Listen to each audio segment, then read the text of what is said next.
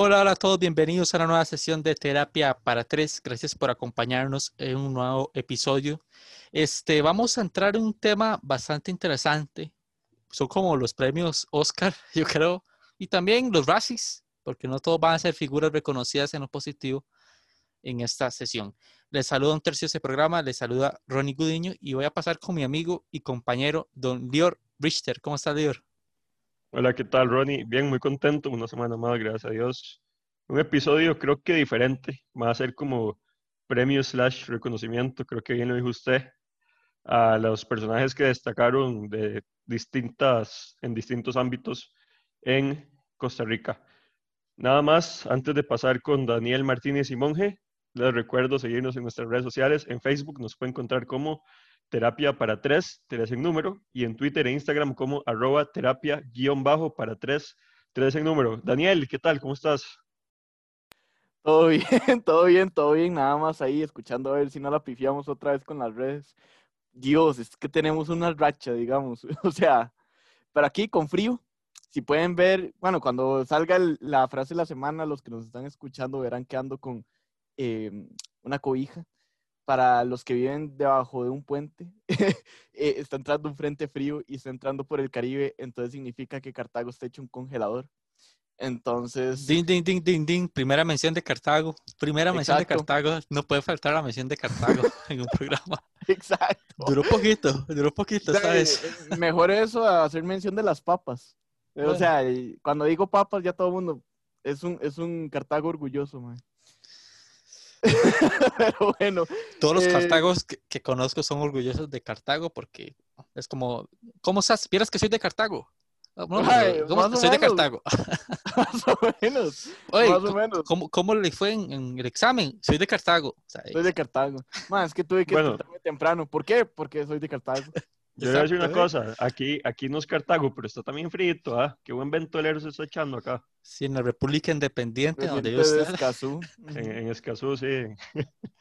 Bueno, ya, ya, ya empezamos mal el programa, o sea, ya nos descarrilamos, perdón, Daniel, diga lo que No, no, no, no, pero esto, esto es bueno, esto es bueno, me gusta, me gusta. Dey, si quieren, voy introduciendo de una vez el, el programa de hoy. Dale de una. Ok. Creo que todos los que estamos aquí presentes podemos confirmar y reconfirmar y recontraconfirmar, ¿verdad? Que el 2020 fue uno de los peores años que hemos vivido hasta el momento. Pero como todo en la vida, siempre es bueno ver el vaso medio lleno, o en este caso ver quiénes han sido esas personas que trajeron algo bueno durante el año pasado, o aunque sea nos hayan distraído un poco de la pandemia. Por lo que para esta sesión hablaremos de esas personas que independientemente del área en el que se encuentren involucrados, merecen una mención por algunas de sus acciones del año pasado. Buenísimo, buenísimo. Delio, yo creo que puede ser válido que usted empiece diciendo un nombre, tirando un nombre ahí que considere el área que sea.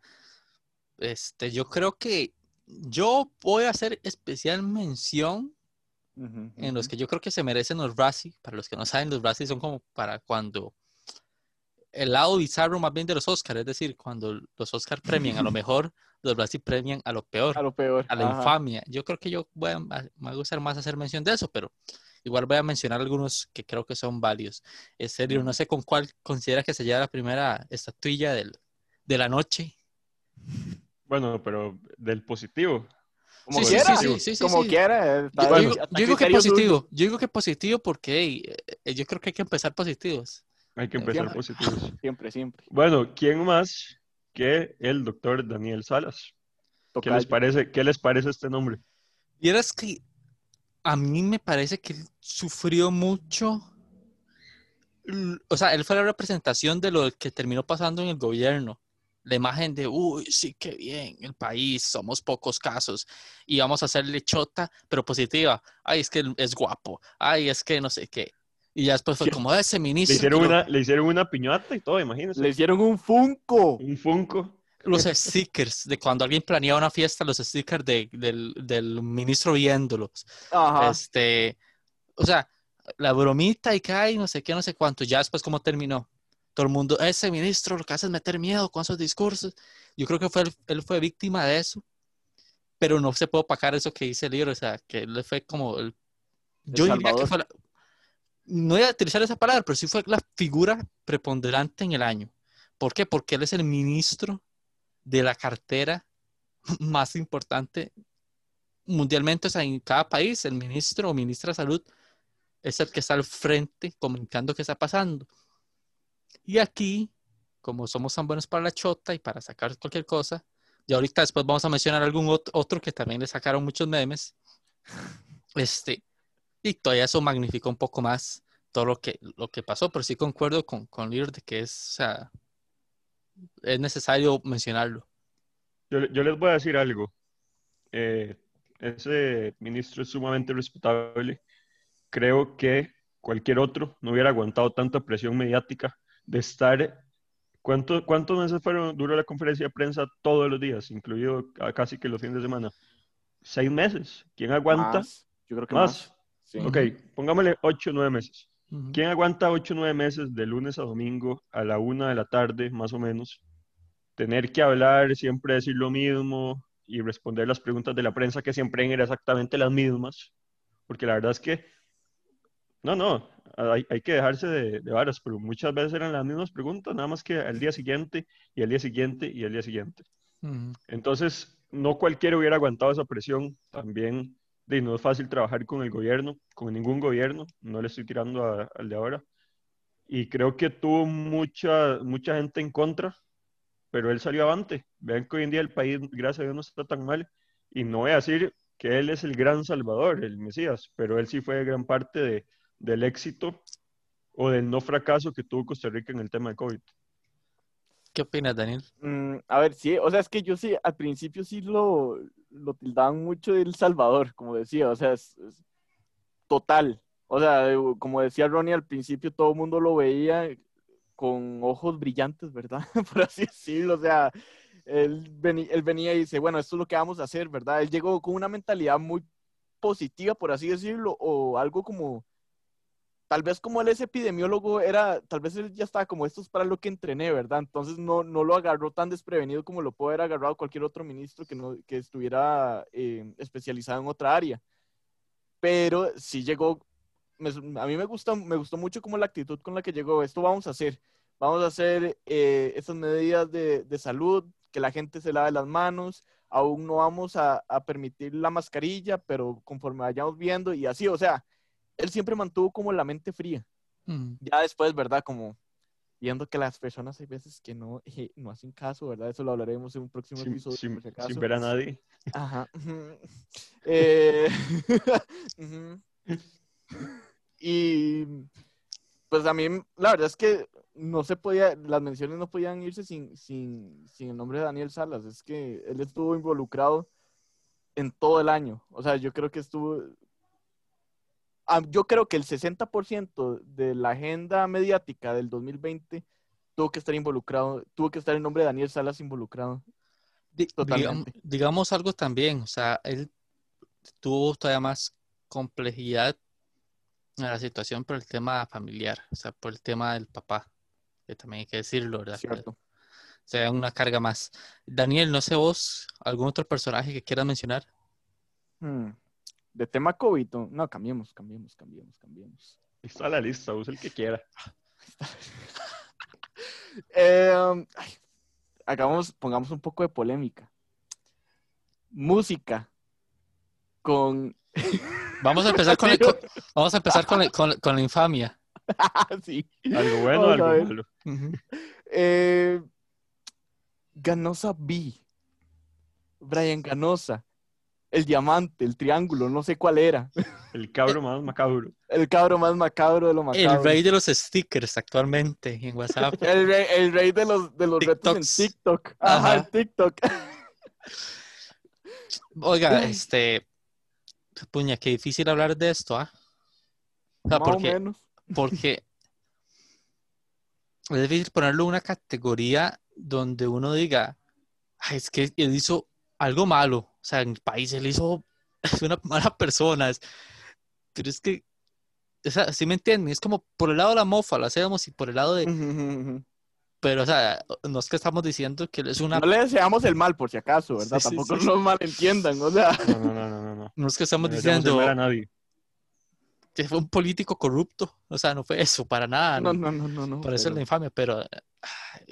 no sé, pasó tantas... No, no, bueno, hay, que, hay algo que sí hay que sacar en cuenta y fue la actitud que él tuvo después de la mala respuesta de, de la primera canción que sacó, que, que los ticos no apoyamos lo nacional y no sé qué, y empezó a tirar de- al país y, y que incluso varios cantantes nacionales, profesionales, ¿verdad? Le- literalmente salieron a las redes sociales diciendo, no es que no hay apoyo nacional, es que usted no tiene talento, le decían, y yo, ok, está magnificando más de lo que debería, pero, o sea, también hay que, hay que sacar, tal vez sacar en cara, entre comillas, de que la actitud que él tuvo ante la respuesta negativa tampoco fue como muy madura. Cierto, pero quiero saber lo que opina el libro. O sea, yo creo que la opinión más importante es del libro en este momento. Ujú. ¿Será? ¿O no será? Más o menos. Eh, el, el cabro más macabro, lo único que les puedo decir. No, no, en realidad, por lo menos él se sumó a la mofa en cierto punto. Me acuerdo ver un video de Renzo Rímolo donde él lo había, lo había llamado en un sketch que hizo y publicó en redes sociales. Lo había llamado y se apuntó al baile y, y Ganosa le dio pelota. Y entonces, por lo menos para, estuvo muy gracioso. Obviamente, eso que no tiene talento, cada uno tendrá su opinión, claramente. Yo no Lior dice que sí. Sí, no, no, no voy a opinar. No, no es que no tiene talento, es que no voy a opinar. No, no, di, cada uno hace la música como pueda. Yo, por ejemplo, sé que no tengo talento en la música, no me voy a poner a hacerla, porque no, porque haría el ridículo. Cada quien con lo suyo, ¿verdad? Pero por lo menos, ¿saben qué? Es que fue un año complicado, por lo menos nos dieron un poco de- de risas. Creo que hay, tiene hay que- verlo más de, de ese punto. Por eso es que se merece ese, ese trofeo él. Porque nos ajá. hizo reír, nos hizo reír. nos o sea, no, Nos distrajo, nos distrajo. no era la intención de él, pero nos hizo reír. Es importante. Este, yo voy a mencionar, creo que el único internacional que vamos a mencionar, creo yo, no sé si ustedes quieren, o sea, fue figura en el país, Ujú. Pero es extranjero. Ah, ok, ok, ok. Y para que no solo libro hable del deporte, voy a decirlo. Tuvo su documental y todo este año. Fue llamado Conquistador. Trajo la 30 a la liga. Don Agustín Lleida. Voy a decirlo así, o sea, él no, ninguno, vamos a decir que vamos a comparar que lo de Daniel Salas y Lleida es lo mismo, o sea, no, cada uno en su ámbito y notoriedad y demás. ¿Yo por qué le daría eso? Uno, Por la 30. Ah, bueno, a eso voy, ya que estás diciendo eso. No es porque, uy, los liguistas, tal cosa, o que un, si fueran sapricistas. Sí, para los liguistas tiene un gran valor el tema de la 30, pero yo creo que es por la notoriedad y por el manejo y profesionalismo que está trayendo al manejo del fútbol del país. Que yo no voy a decir que es la salvación y que todo lo que haya se lo vaya a hacer bien, no, yo creo que él se ha equivocado y se va a equivocar y a tomar decisiones y puede que hasta en un futuro salga mal de la liga, no sé. Pero la manera de trabajar de él y como trabaja la liga en ciertas cosas ahora, digo, wow, es como aspiraciones a un fútbol más profesional. ¿Y saben que me gustó mucho? La manera de manejarse de él, porque no, había, no hay color de equipo para aplaudir o para decir que lo que se dijo, lo que dijo Jafet Soto está correcto en su momento. El tema de conquistador. O sea, si ya estaba pasado en sus momentos con el jueguito, que la gente nos atrae y eso, porque yo sé, yo sé que lo de Jafet es un personaje. Él no es así, es un personaje. Pero ese jueguito, ya al rato era pasado, era pasado, era pasado, era pasado. Eso que uno dice, es personal, pero es personal en joda. Ya después, cuando ya dijo eso, es como no, o sea, no es posible. Y la decencia que tuvo él, no sé, quizás yo le estoy depositando más de lo que la gente puede pensar, pero yo digo, o sea, atacó a la, a la xenofobia callado, trabajando. ¿Por qué? Porque lo que muchos, no voy decir solo Jafet, tienden a decir es que ah, es un extranjero que viene a quitar trabajo a los chicos. Bueno, él callado está trabajando bien. Él está trabajando bien y yo creo que es, fue una figura dentro del deporte relevante, importante. digo lo del documental en broma y eso porque se lo hicieron. Yo no estoy diciendo que es que merezca un documental, ni tampoco estoy diciendo que no lo merezca. Eso me lo voy a guardar. Ok. Pero yo considero, no sé, yo sí lo pondría en la rama de deporte del país como uno de los destacados. No sé vos, Daniel Oliver, si me lo aceptan o no me lo aceptan. A ver, yo, como ustedes dos bien saben, para el tema de deporte no soy muy bueno, ¿ok? Pero es cierto lo que dice Ronnie de la parte de la xenofobia, que eso de hecho no lo había pensado. Más bien, como ustedes vieron, yo lo que pensaba era lo de la 30 y lo sacaron a colación por la 30. Pero lo de la xenofobia está, la verdad es que sí, o sea, él, no hizo mucho, no hizo desmadre para nada con el comentario de Jafet, que supongo que ya todo el mundo sabe cuál fue, ¿verdad? No, tampoco lo voy a mencionar. Pero eh, me pareció que la madurez que él tuvo ante toda la, situación se merece reconocimiento, porque no todos son así, no todos tienen esa madurez ni esa inteligencia emocional de, Dios mío, me están insultando en, a nivel mediático y de cómo normalmente uno se enojaría y haría todo un burumbum, pero él se mantuvo callado y nada más lo asumió y también fue como una de las razones, supongo, para que él estuviera trabajando y también sacara tan buenos resultados con la liga. Entonces, la verdad es que sí, yo, yo lo considero parte de. Bolívar. Estoy completamente de acuerdo con ustedes. Eso, Más eso- allá, yo, yo quiero, digamos, que diga lo que opine y que diga el siguiente, porque yo creo que tiene relación. El siguiente, el tema del seguimos, con, deporte. seguimos con deporte. Sí, sí, Sí, sí, o sí, sea, sí. diga lo que opina de eso y me, y me- parece correcto para hacer así la transición para unos profesionales, este, seguir en la para misma línea. profesionales. Exacto, para vernos. Ahora sí, adelante, Lior. Gracias, compañeros. ok, no. eh, sí, sí, estoy de acuerdo que es que más allá de lo deportivo, porque en lo deportivo, o sea, eso que dijo Ronnie, que parece que todo le sale bien, yo creo que hasta ahora todo le ha salido bien. Es decir, bueno, casi, casi todo. Lleva bastantes polémicas con la salida de algunos jugadores, que no sé qué, y al final todo terminó en buena hora para la institución, porque digamos, se, se quejaba mucho de los fichajes que llegaron de algunos, como el mexicano Arriola. Y llega y en tres, cuatro partidos ya se ganó la afición, se dio cuenta que era en verdad un buen fichaje. Hoy trajo a Alexis Gamboa, ha traído a Brian Reese, que vamos a, a conversar en unos instantes. Yo creo que todo le ha salido bien en la parte deportiva, en la parte extradeportiva, porque eso que hizo Jafet fue algo meramente fuera de la cancha. Es un crack. Yo creo que cualquiera, si yo soy extranjero y, y, y yo escucho que Jafet me dice que yo soy el conquistador, si yo no hubiera tenido, digamos, mente fría, yo salgo y, y doy una conferencia de prensa y hablo en contra de Jafet.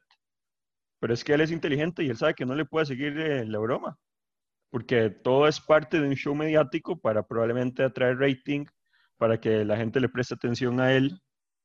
Y él en realidad, a Jafet me refiero, y Lleida lo que hizo fue quedarse callado. La liga mandó un comunicado de prensa y ya. Y al final todo esto terminó en una multa de 500 mil colones. Es al que final- es inteligencia emocional. Totalmente. Y al final terminó dándole la razón porque fue el conquistador de la 30. Eso, esos son muchos de los stickers que, Ya, ya, que sacaron Ya a se- colación. ya, Libre, especialista del marketing, ¿verdad? Se le cayó la tarjeta donde dice socio. Se le No, cayó. espérese, Iba muy bien y se le cayó ya. Espérese, cayó. lo que, lo que pasa es que para que la gente entienda el sticker, porque si se preguntan mucho esos stickers que, que se mandan ahora en WhatsApp, Ya perdimos el Cualquier cosa. con la liga. al contrario, diría yo. Lo, lo estamos Pero- ganando. Sí, exacto. Estamos peleando Y- fuertemente. No, y, y yo creo que él vino a traerle a la liga una visión completamente diferente del fútbol, algo que no se ve en Costa Rica ni en Centroamérica. Yo creo que no hay un equipo que haya hecho las cosas tan bien en poco tiempo de la mano de, de Agustín, trayendo el CAR, trayendo jugadores importantes. Yo diría que, ok, pueden decir, no, es que Joseph, Joseph. Sí, pero digamos, También, también. aquí, ¿en quién confió Joseph, Joseph? Para la visión, como él sabe, este, como lo contó Jada. En él, desde cuando apenas era un montón de terreno. Y eso que está ayudando, no es que la liga todo lo va a hacer bien, pero vea que ya esa prisa lo está montando. Eh, Limón con, con la ayuda de Joel Campbell teniendo la suya y o sea, todos están avanzando. Y hasta en eso. Saprissa están yendo a entrenar a- al centro de alto rendimiento de Joel Campbell, que me parece muy bien, me parece excelente. Yo creo que hay que destacar por eso, porque es un puntapié inicial para otros este, equipos y demás. Pero digamos, para no seguir mucho en deporte, yo creo que también quieres hablar de alguien que fue importante en la 30. Que ya lo mencionó. Ya lo, ya lo mencioné y no era Daniel Arreola. No, no, el regreso de Brian Reese, después de 14 años de haber jugado en el extranjero, estuvo jugando en Portugal, en Inglaterra, en Holanda, en Brasil, que no tuvo buen paso, incluso llegó a más de 100 goles en Europa. Y llegó a darle la 30 a la liga. Obviamente él no fue el artífice, el artífice principal, yo creo que fue todo el equipo, pero él fue alguien importantísimo. Y también se hablaba mucho de que si volvía a Costa Rica, que se iba a Saprissa, si iba a Heredia, no sé qué. Terminó en la liga demostrando que el amor a la camiseta pesa más que cualquier otra cosa. El golpe mediático, voy a decirlo así, vamos a decirlo así, porque yo creo que no me lo pueden debatir que nos escuchen. Ya lo vemos ahora como normal que esté Ryan Reed jugando acá, pero solo, bueno, quizás por el momento, pero yo diría que solo Keylor Navas viniendo a jugar al país representaría lo que representa que Brian Reese haya regresado a jugar a Costa Rica. Algunos me pueden mencionar a Joel, sí, por el tema de actualidad y por edad, que uno dice, hey, Joel todavía le queda carrera y eso, pero bueno, vieron la lista de los mejores jugadores de, de CONCACAF de la década, ¿quiénes En están? los últimos 10 años. Brian Reese y y, Brian. y, y Keylor. Es decir, que son los más relevantes. Entonces, cuando vuelva Keylor, si es que vuelve, que no lo sé, sí va a superar a lo de Brian, pero en este momento lo del regreso de Brian es, no sé, o sea, top por el tema mediático es lo, lo máximo. Completamente de acuerdo. Creo que, y, y fue de la mano de Agustín y de la mano de los patrocinadores que se hizo esto. Yo no sé si hubiera estado Javier Delegado o algún otro gerente deportivo, si la gestión se hubiera hecho igual de bien. ¿Cierto? Entonces, y, y es que no es solo un- una cosa puntual, es una mezcla de todo. Es una mezcla de, de la parte de marketing a la parte de, de los patrocinadores, a la parte deportiva. ¿Sabe qué? Al fin y al cabo, si, la, si el equipo de fútbol no está bien, por más que lo demás esté bien, la gente va a estar un poco hueada porque tal vez lo más importante a nivel de afición es el equipo.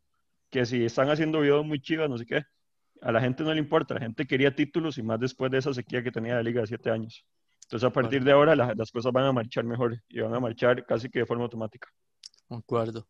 Daniel, este, ¿alguna otra figura del año que usted considere que vale la pena mencionar? O si quiere alguien de la infamia, no sé, pero Alguien inf- positivo. No, es que no, no, vamos a ver. No, no, di- diga alguien positivo. Diga alguien, Alguien positivo. ¿no? positivo. Sí, sí. Ah, bueno. Eh, a ver, están Alexandra Quiroz Castillo y Darit Saraya, que para los que no sepan quiénes son, fueron la primera pareja eh, homosexual en casarse oficialmente en Costa Rica desde la aprobación de, de la respuesta de la Corte Interamericana a los Derechos Humanos. Y pues yo creo que ellas y también más que todo todo el hecho del, del matrimonio igualitario fue eh, no sé como que fue fue todo un, un, un, movimiento pero también al mismo tiempo un, un, un día muy especial para, para la- las personas LGBT y, a pesar de todo lo de la pandemia la verdad es que la gente lo empezó lo celebró muy muy muy fuertemente, la verdad. O sea, yo creo que hicieron hasta una transmisión por Canal 13. Eh, muchas parejas se casaron a las 12 de la noche. Prácticamente ya tenían todo preparado y fue como impresionante a nivel mediático también de cómo, cómo influyó todo y cómo se desarrolló todo durante una noche. Es que ni siquiera fue durante un día, fue toda una noche. Sí, sí.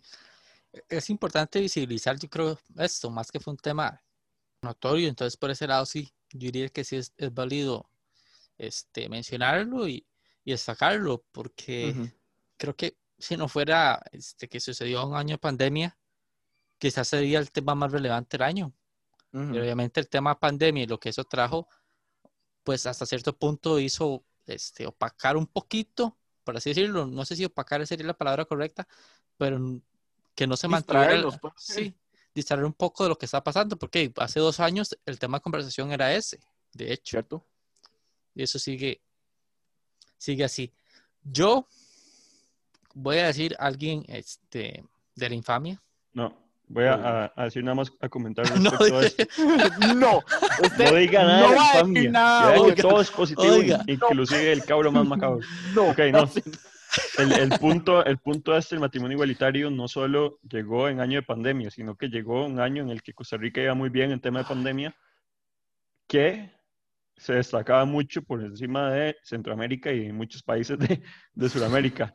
Y esto llegó a darle un plus extra todavía. Entonces el país por mucho tiempo estuvo como si fuera así de los mejores países del mundo, porque son muy pocos países los que tienen, tienen esta ley. Entonces, con más razón, la gente volvía a ver hacia Costa Rica. ¿Sabes lo que toca decir? Ahora sí, No. diga con su, siga con su es que más no macabro. puedo, ma, es que como, es que fue como, no, usted no va a hacer nada hasta que yo hable, ¿escuchó? No. Respeta a sus mayores. Profe, básicamente. Este, no, no, pero toda la razón, o sea, toda la razón, válido mencionar eso, la verdad es que sí. Este, toca hacerlo, vale infamia. ¿Tiene que? Ay, bueno, vamos a darle notoriedad de nuevo a este par de personajes. José Miguel Corrales y Seri Moguido. Mm, Este, mm, mm, mm, De ahí sí,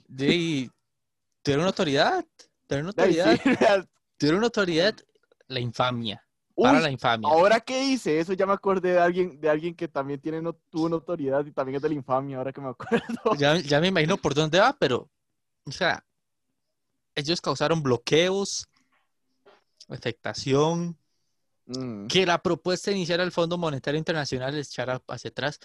Opacaron al Vino Vargas. No cualquiera opaca al Vino Vargas. Eso, es- eso sí es un... Eso ¿No es se han un dado cuenta, no se O han dado cuenta que Célimo, Guido y Albino Vargas son igualitos? Mm, Así como, Uy, mae. no. igualitos. Bueno, no igualitos, pero sí tienen un, un aire, o sea, tienen una Son vibra. ahí. igualitos, pueden ser gemelos perfectamente. Un poquito mal con los doppelgangers, pero, pero sí, sí. Pero, ¿sabes? Pero- Físicamente. Fueron, Sí, fueron sí. los que, los que tomaron la noticia en el país por una semana, por lo menos, con los bloqueos, las protestas, esas conferencias, dar marcha atrás a lo del Fondo Monetario. La mesa de diálogo se terminó da- dando por ellos. No diría que es lo adecuado, pero por ellos se desencadenó un montón de cosas. Entonces yo diría que dentro de la infamia hay que mencionarlos. Yo digo Sí, que, que también dos- debilitó, debilitó la, la, la importancia de la pandemia, también. O sea, debilitó la confianza en el gobierno también. y causaron una afectación económica in- también imperdonable con eso que hicieron, pero bueno, Ay, por eso está en la, en- en- en la infamia. Este, vamos con Lior, yo no sé quién quiere mencionar, porque Lior yo creo que está en lo positivo hoy, nada más, entonces vamos a ver si menciona alguien en lo positivo. Ok, vamos a hablar de vuelta de música, pero de la buena. ¿Qué les parece? Oh, Voy a, voy a mencionar a Devinova, ok. que estuvo...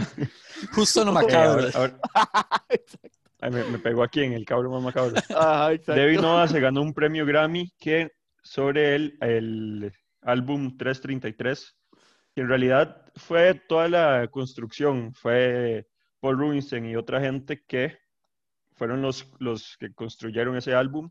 Obviamente ella, por ser la cabeza de esto, incluso fue a, ella vive entre Estados Unidos y Costa Rica y ella fue a los premios y recogió, y, y recogió el del mejor álbum. ¿Ella el no vive mejor en construcción. Colombia? No, Debbie no. Ya no.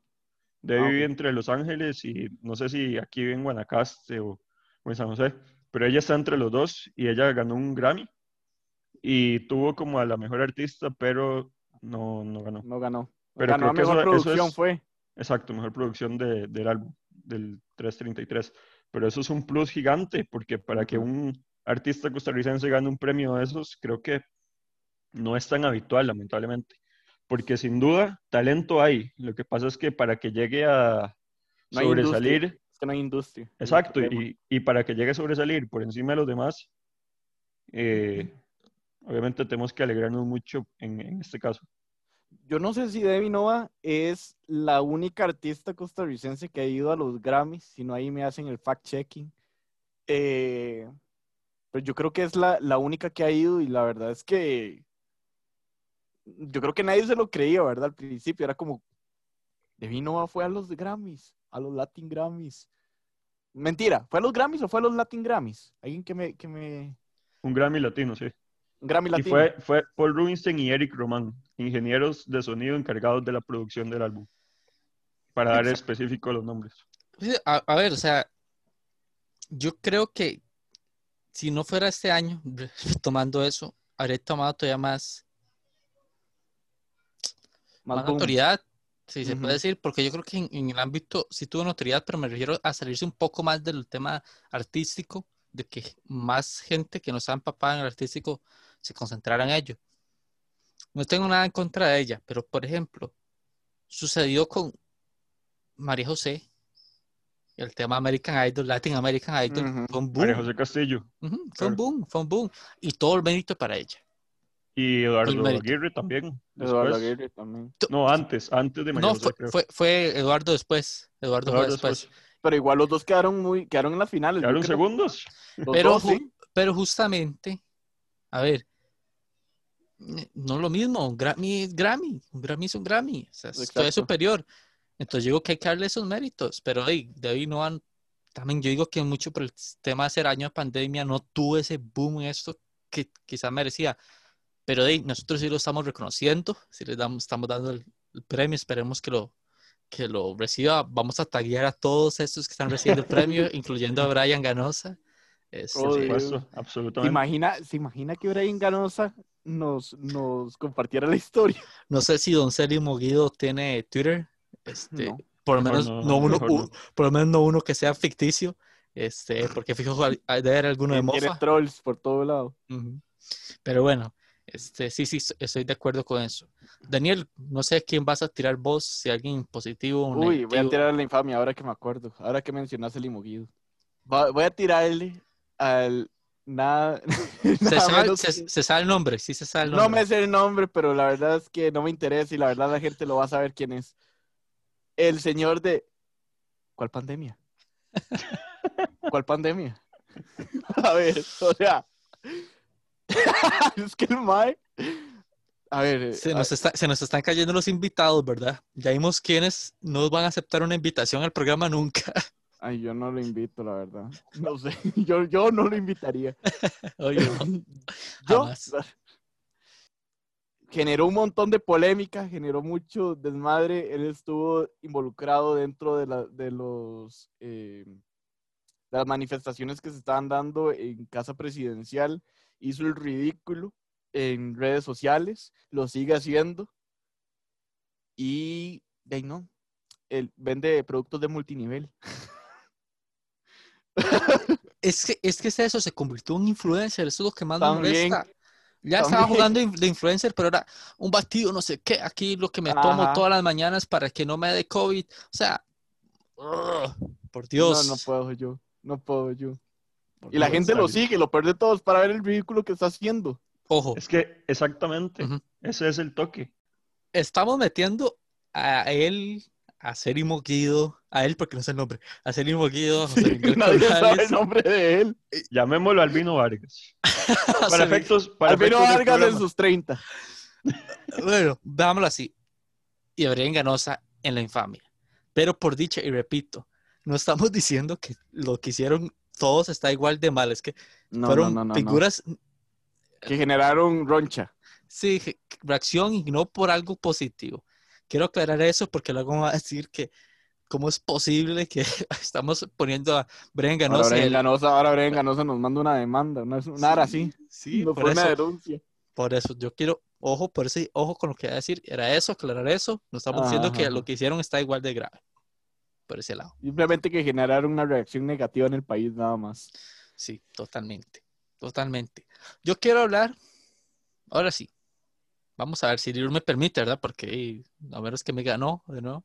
No, no lo va a hacer. No tengo comentarios al respecto. Los que no entran en ninguna, o los que pueden, según quien no diga, que puede ser una u otra. Voy a mencionar primero uno. Voy a mencionar a, a Román Macaya, presidente ejecutivo de la caja. ¿Por qué? Yo creo que mucha gente debe saber que Estuvo la polémica de las compras, famosa polémica de las compras, que se la adjudica el tema a él. De una conferencia estuvo tensa y toda la situación por el tema de la, cómo se defendía a él y cómo lo atacaban.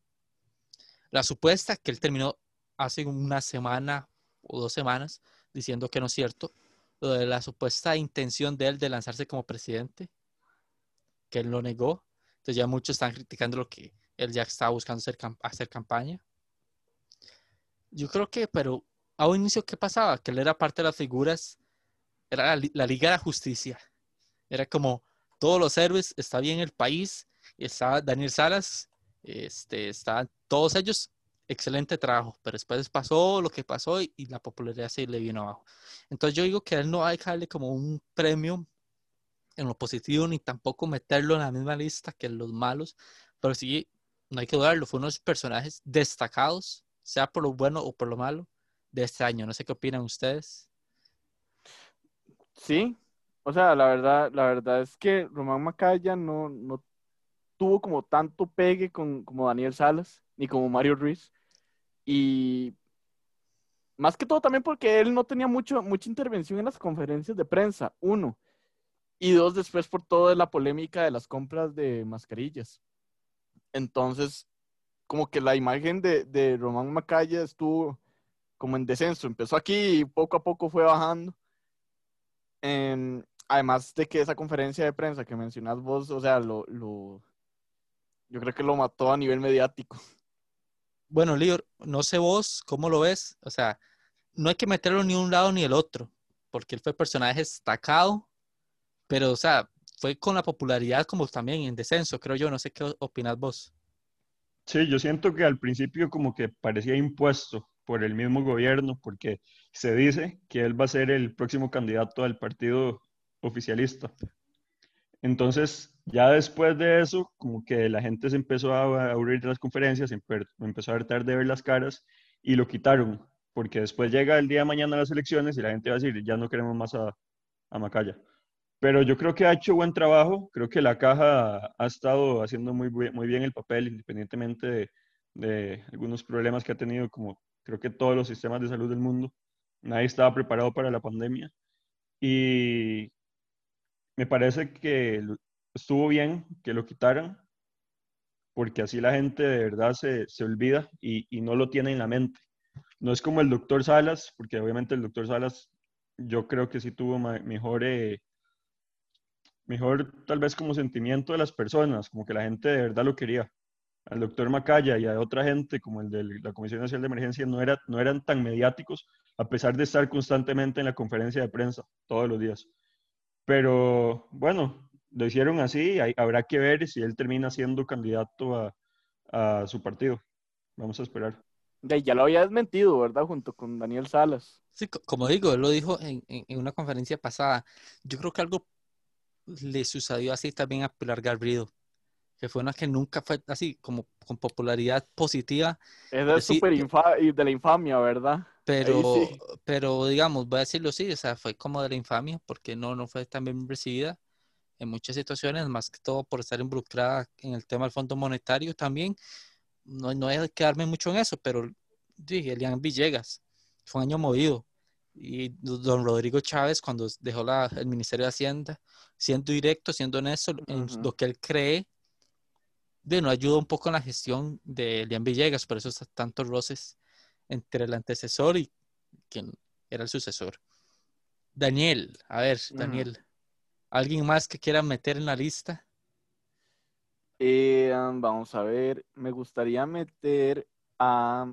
A ver, esta persona no es como que tuvo un pegue a nivel nacional, pero es una persona tica que está haciendo un montón de cosas a nivel internacional. Hablo de Cristiana Figueres. Cristiana Figueres, de hecho, para los que no sepan y se quedaron en estudios sociales, es hermana de José María Figueres, ¿verdad? Por si acaso. Todo el shade. Mae, pues, puede ser, puede ser. O sea, aunque tener el apellido Figueres es muy poco común en Costa Rica, ¿verdad? Un- una pregunta, libro, a ver, perdón, Daniel, por interrumpirlo. O sea, en estudios sociales le enseñaron el árbol genealógico de los Figueres. No, ¿verdad? No, Sinceramente, no. no. ¿Cómo no? Entonces de- No, es, no, no. es de conocimiento popular, no es que estudios sociales, Daniel. No, es que los profesores tienen que actualizarse. ¿no? No, pero, Dice pero sígalo, dígalo dice que es- no va a ser profesor nunca, ¿verdad? Ni siquiera, ni siquiera en periodismo político vimos la familia de, de los Figueres, Sí, no. Le No, estás tirando, ¿verdad? ¿no? Le estás tirando a ya sabes quién, ¿verdad? no, cause, no cause más problemas de lo que estamos causando en este episodio. ¿ah? Estamos polémicos, este episodio hemos andado polémicos. Pero ahora sí, dígalo porque es positivo, es una figura positiva. Porque ella ha estado súper involucrada con el tema ambiental a nivel global. A nivel global, ella, ella ha estado involucrada con, con, más a nivel del gobierno estadounidense, ¿verdad? Para que, pues para que se pueda controlar lo del cambio climático, el, el, el calentamiento global y toda esta parte ambientalista que la verdad es, mm, me parece excelente. Y de hecho, ella tiene un- un podcast que de hecho se lo recomiendo por si acaso, que se llama Outrage and Optimism, que es un, pod- un podcast en inglés por si acaso. Si no saben inglés, entonces no. Pero, pero sí, es muy bueno, la verdad, y hablan mucho de política y, y de hecho para todas estas elecciones pasadas de Estados Unidos hicieron muy buenos episodios, entonces ahí se los recomiendo. No sé qué piensan ustedes de Cristiana, Yo digo de que Doña sí. Cristiana. Yo digo que sí. ¿Saben por, ¿Saben por qué? Porque Costa Rica tiene una excelente imagen internacional, justificado o no, por el tema sostenibilidad. Y sí, hay que decirlo, se ganan premios y menciones en revistas y eso. Pero como nombre, Doña Cristiana figura internacionalmente por lo que dice, por lo que hace.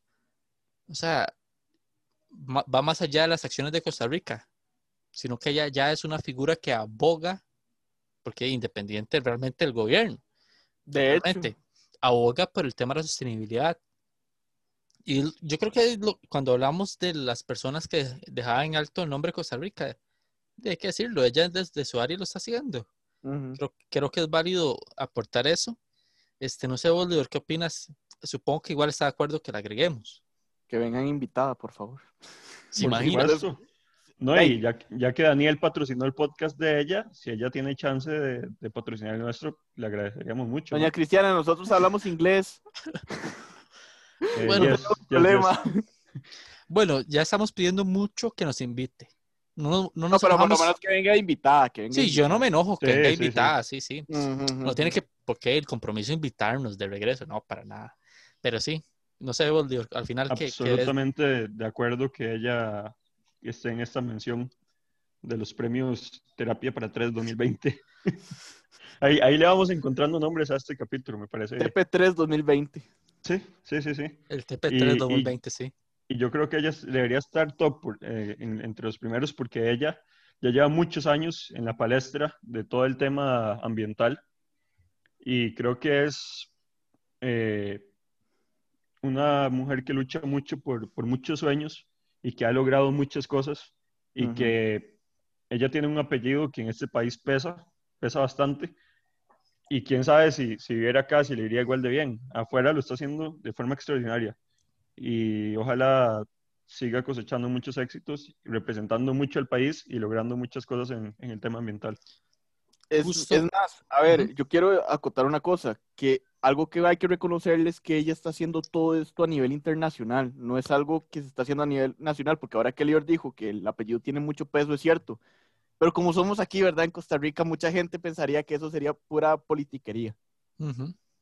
Lo tomaría, la gente lo tomaría como politiquería, y el hecho que lo esté haciendo a nivel internacional, donde la gente tal vez no conoce el apellido Figueres, pues ya da a conocer que esto es de mucha importancia y que ella realmente lo está haciendo por corazón, o sea, de corazón lo está haciendo. Creo que es importante hacer una, una mención este, pequeña, así sea, ahora que ustedes mencionaban el tema de la familia y demás, a Yala Jiménez, quien fue la ministra de Comercio Exterior, que ahora, bueno, ella renunció justamente, yo creo, por roces en torno a la principal labor que tuvo ella, que fue años anteriores y que este momento, este año que pasó, fue como que culminó entre comillas, porque todavía sigue un poco el proceso, pero ya se tuvo una respuesta positiva, que es el ingreso a la OCDE. Para quienes no lo sepan, es como reunirse como país en grupo selecto con otros eh, países de la élite para conocer sobre las mejores prácticas. Absolutamente todo el país. Este, no sé, desde sostenibilidad que Costa Rica puede aportar hasta manejo de la política. Por eso es bueno los informes de la OCDE que los lean porque eso señalan también las cosas que se hacen mal en, los países, eh, tema monopolios y demás, y en qué se está bien, en qué se está mal. Entonces yo creo que ella, junto a los otros que trabajaron eso, pero ella como rol importante, creo que fue figura en lograr que Costa Rica ya esté a las puertas de ser miembro de la OCDE. No sé qué opinas vos, Lior, de esa mención que estoy haciendo. Creo que demuestra que si una persona trabaja bien, no importa su nacionalidad, su género, no importa nada, lo que importa es que esa persona de verdad tenga las suficientes ganas y certeza para trabajar en algo. Y yo creo que al igual que Cristiana, doña Cristiana Figueres, representa lo que, lo que cualquiera quiere llegar, ¿verdad? Quiere llegar lejos, cada una en su ámbito, obviamente, pero que al fin y al cabo son, ganan el reconocimiento no solo de un país, sino que de la parte internacional. Y bueno, Lior, no sé si usted quiere el honor de ser el último a agregar a alguien en la lista alguna otra persona más que quiera agregar, porque yo creo que yo puedo mencionar al final, pero algunas menciones eh, honoríficas en deporte también y algún otro apartado que quería así mencionar, pero no sé vos si quieres agregar a alguien más causando polémica. Yo creo que va a causar polémica lo que está pensando decir. Sí, sí, sí. Creo que me, me leyó la mente. No podemos dejar de lado eh, hacer este programa y no mencionar al señor presidente de la República, Mr. a President. Don, a don Carlos Alvarado, quien ha tenido un año muy complicado. La verdad es que ha tenido un año bastante complicado y su popularidad se ha ido, ha, ha tornado bastante más negativa que anteriormente y ha tenido que bailar con la más fea, yo creo, en, en dichos, ¿verdad? Ya que siempre decimos por lo menos un dicho ahí una, una, frase interesante. Pero voy a dejar que sean ustedes los que digan si él gana el premio para bien o para mal. Yo me acomodo qué lindo, aquí qué y lindo. los escucho Qué lindo a que es, me está tirando el, el problema. Dele, No, no solo a usted, a, Ronnie también, claro. Dele, Ah, Daniel, bueno, dele, dele ahí una. A ver, Carlos viene mal. Confianza, qué confianza. Don Carlos Alvarado. Don Carlos Alvarado, señor presidente de la República. eh, pues yo creo que siempre por su por su puesto, por así decirlo, siempre va a estar, siempre va a estar dentro de esta lista, creo yo, y de un punto medio, tanto para bien como para mal. Aunque podemos, podemos afirmar que para este el año pasado fue un poco más negativo de lo normal, ¿verdad? Eh, ya a finales, creo yo, porque al principio creo que ya lo habíamos hablado que incluso la popularidad o, el, o la aceptación de la gestión durante todo el inicio del COVID, de la pandemia, eh, pues subió más bien. La gente está como aplaudiéndole la buena labor. Lo cual tampoco digo que, que, que la gente esté equivocado, ¿no? Porque la verdad es que sí fue una buena labor. Yo siempre digo que más bien el gobierno se ha puesto mucho la 10 con el tema COVID. Eh, pero sí, o sea, yo creo que él siempre va a estar durante, en este tipo de listas porque es el presidente. A ver, o sea, siempre va a estar involucrado en, to- en todo lo que pasa con el país. Entonces, ay, yo creo que está para mí un punto medio. Yo creo que por la notoriedad hay que ponerlo ahí, Ujú. porque el, el tema del manejo de la pandemia a un inicio, yo creo que da méritos para salvarse, no entrar a lo negativo. ¿Por qué? No olvidemos que está el caso UPAD. No olvidemos que es, importante el caso UPAD que está ahí. No olvidemos la fuga de ministros que tuvo y que ha tenido y que acomodó. No olvidemos las polémicas de las manifestaciones, de los roces, de que nos, nos se olvidó una conferencia de prensa de COVID que él habló prácticamente toda la conferencia porque tenían preguntas de absolutamente todo. Y era en ese momento porque iban a, empe- a empezar las manifestaciones. El tema de lo- comunicación de casa presidencial también. Exacto, y era porque empezar las, las manifestaciones por el tema de- del FMI, después de la propuesta del gobierno, el tema de que se le cayera la primera propuesta, que la mesa de diálogo versión original no se diera, se cayera, tuviera que ser versión 2.0. O sea, yo digo que sí, en el medio y por ser presidente no se puede meter en una misma lista, pero es que fue destacado. Fue quizás, Más que, mm, quizás más que en, en- en otros años, hay que decirlo. Fue destacado y es presidente, siempre va a estar destacado. O sea, Sí. Yo es, que, quiero, es que así. yo, yo quiero, o sea, a ver, hay muchos que se nos van. Yo digo que en deporte, por ejemplo, Daniela Solera, lo que hizo es importante, salió campeona ahí en, en Colombia. Este, lo que hizo, pues la- las Vargas siempre lo hacen, pero Noelia es- este año que pasó fue relevante. Eh, Mi amigo, mi amigo, ¿Cuál amigo? Keylor Nava Gamboa, que llegó a una nueva final de Champions, aunque no la ganó. Ah, son Fue amigos. campeón en Francia, sí, mi, mi amigo el alma. Ah, no, pero estamos con Carlos, súper amigo, ¿verdad, Carlos? Y que Claro. yo, A ver, Charlie, Yo quiero, yo quiero, elija, eli- elija quién, quiero decir algo. quiere, quiero decir algo. Dígalo. Cuando estábamos en las elecciones del 2018, todos me estaban jodiendo de que me parecía al señor presidente de la República hoy en día. ¿Qui- ¿Quiénes son, quiénes son todos? Bueno, ¿Qué? ustedes dos no, pero la O gente. sea, está bien en que mi- usted tenga clones, pero con Don Carlos Alvarado, Ah, solo ni porque en él- la él- ceja. porque, porque él es, él es presidente y, y yo no soy reconocido, ese es el problema, Libre. sí, pero ¿por qué le hizo tan bajo? Porque Yo, yo, yo no digo que, que no se parecen, pero, pero bueno. No, no, no, es que nada que ver. Pero, o sea, me, me refiero que o sea, siempre va a quedar gente por fuera. Siempre se va a quedar gente por fuera. Yo sí quiero hacer mención porque estamos hablando de lo destacado, tanto para bien como para mal, en el 2020.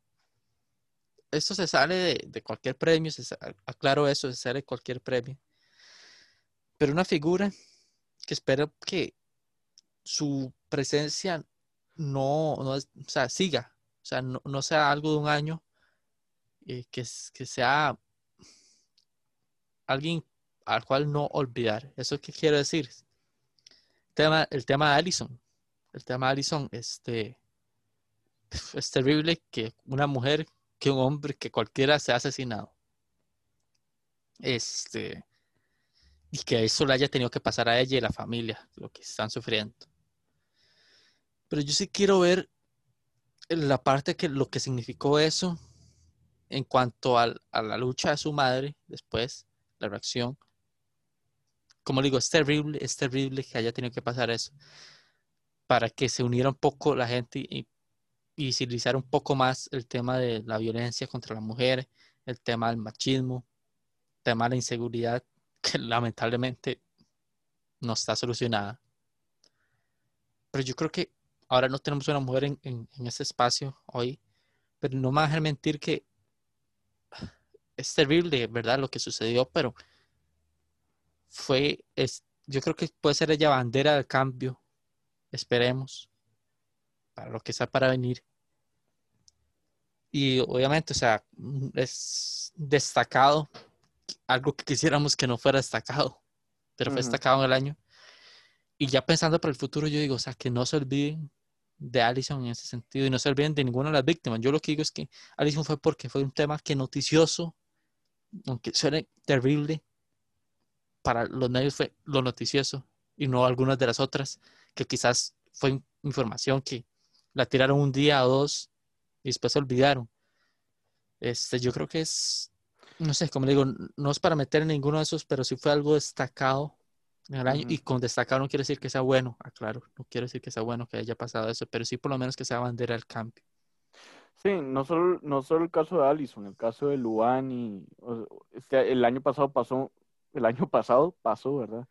Pasaron muchos de estos, de estos hechos y yo también quisiera hacer como una crítica a los medios de comunicación que me parece muy bien que, que sí les den mucha cobertura, pero hubo medios de comunicación que, que aprovecharon la situación para generar mucho morbo y para generar contenido muy, muy, muy poco relevante. O sea, tanto para la privacidad de la familia como para el hecho en general. O sea, era como, tal vez, como quitarle la seriedad al asunto, tal vez. Y, y trataban de, yo espero y quiero pensar que es porque trataban de enfocarlo de una manera mucho más positiva, ¿verdad? De igual concientizar, pero tal vez algo un poco más positivo. Pero al final de cuentas lo que se ve fue como una producción de notas muy morbosas, entonces también para que se eduquen, para que se eduquen porque el tema de los femicidios y el tema de la violencia contra la mujer es algo que, al igual que como nosotros hablamos mucho de salud mental, es algo que también tenemos que estar muy, muy educados al respecto y, y también hacer un llamado a atención para eso, para que nos eduquemos, para que veamos la realidad del asunto, porque es una realidad y hasta el año pasado creo que fue que se tomó un primer plano por un tiempo. Entonces, para que, para que lo tomen en cuenta. Este libro, no sé si quieres decir algo y de una vez pasar con la recomendación de la semana. Ok, para cerrar el tema de, de Luan y todo esto que ustedes conversaron ahora, creo que lo más importante aquí es aprender la lección si bien es cierto, el foco de atención de las noticias, obviamente casi todo el año fue la pandemia, casi que desde, desde el 6 de marzo que se dio el primer caso hasta hoy en día, inclusive en menos cantidad, de cierto, pero sigue siendo algo que se está hablando mucho. Y todos estos temas de los femicidios ni siquiera dejaron de ser eh, temas principales en muchos medios. Entonces creo que más allá de lo que la gente puede enterarse de lo que está pasando, debería darse un enfoque a que la gente aprenda que, y creo que sobre todo los niños, que son los que van a, manejar el país en, dentro de muchos años, que aprendan que eso no está bien, que no está bien y se dice que el periodismo es el cuarto poder de la República, por decirlo así, y bueno, es cierto, porque los medios tienen el deber y el derecho de informar y de educar. Y en este tema, más que informar lo que está pasando, es educar que, que está mal. Incluso con varias campañas y con distintas cosas, se puede hacer concientización en la gente que esto no, no está bien. Y bueno, vamos a pasar directo a las recomendaciones. Hoy estamos grabando ya a finales de enero, cuando ustedes lo escuchen vamos a empezar el mes de febrero. Así que ya estamos prácticamente comenzando el segundo mes del año y muchas personas tal vez no se han ordenado o tienen claro cuál es su rumbo para este 2021. Por eso es que traigo unos consejos para que puedan comenzar con el pie derecho este mes de febrero. Les voy a traer cuatro puntos interesantes. El primero es establecer las metas. Si no te gusta lo que estás haciendo con tu vida, siéntate a pensar qué es lo que falta y cómo te gustaría encaminarla. Una vez hayas empezado este ritual mensual, piensa en qué fue que hiciste bien el mes pasado y qué fue lo que pudiste mejorar. Valórate a ti mismo y establece prioridades y objetivos para los próximos 30 días, en caso de febrero 28. La motivación tiene que venir de uno mismo. El segundo punto es un reto de 30 días. Ahora que ya has hecho un borrón y cuenta nueva, puedes empezar a asumir nuevos retos. Dejar de fumar, comer mejor, estudiar o aprender nuevas habilidades. Puede que todo esto te lleve más tiempo que un mes, pero ese periodo de tiempo es clave para empezar con mucha fuerza. Crea una lista de pendientes. Si eres de esos que empieza muchas cosas, pero al final siempre acaba dejándolo todo a medias, tu problema tiene fácil solución. Crea una lista de tareas pendientes. Al principio de cada mes, escribe lo que dejaste sin terminar el mes pasado y que era lo suficientemente importante para volver a retomarlo. Proponte una fecha límite y recompénsate por hacerlo. Y el último punto, que no es menos importante, valora tu salud. Siempre tenemos que tomar en cuenta que es muy importante tener buena salud, tanto física como mental. Por eso es que tenemos que valorar cosas que verdaderamente nos benefician a nuestro cuerpo. Por ejemplo, correr, comer saludable, hacer ejercicio, dormir bien, entre otros. Y esta es mi recomendación de la semana y del mes. Perfecto, Leo. Muchas gracias por esas recomendaciones. Este, la verdad es que son valiosas. Daniel, no sé si nos dice las redes para irnos. Claro, nos pueden seguir en Facebook como Terapia para Tres, tres con número, y en Instagram y Twitter como arroba terapia guion bajo para tres, tres con número también. Perfecto, muchas gracias a ustedes como siempre por estar con nosotros con nosotros, acompañándonos, escuchándonos. Si es la primera vez que nos escuchan, este fue un episodio polémico, pero este, espero que la hayan pasado bien. Y bueno, también a, ustedes, mis compañeros y, amigos, por un episodio más. Este, y ya lo saben, les saco cita para la próxima semana en una nueva sesión de terapia para tres. Hasta luego.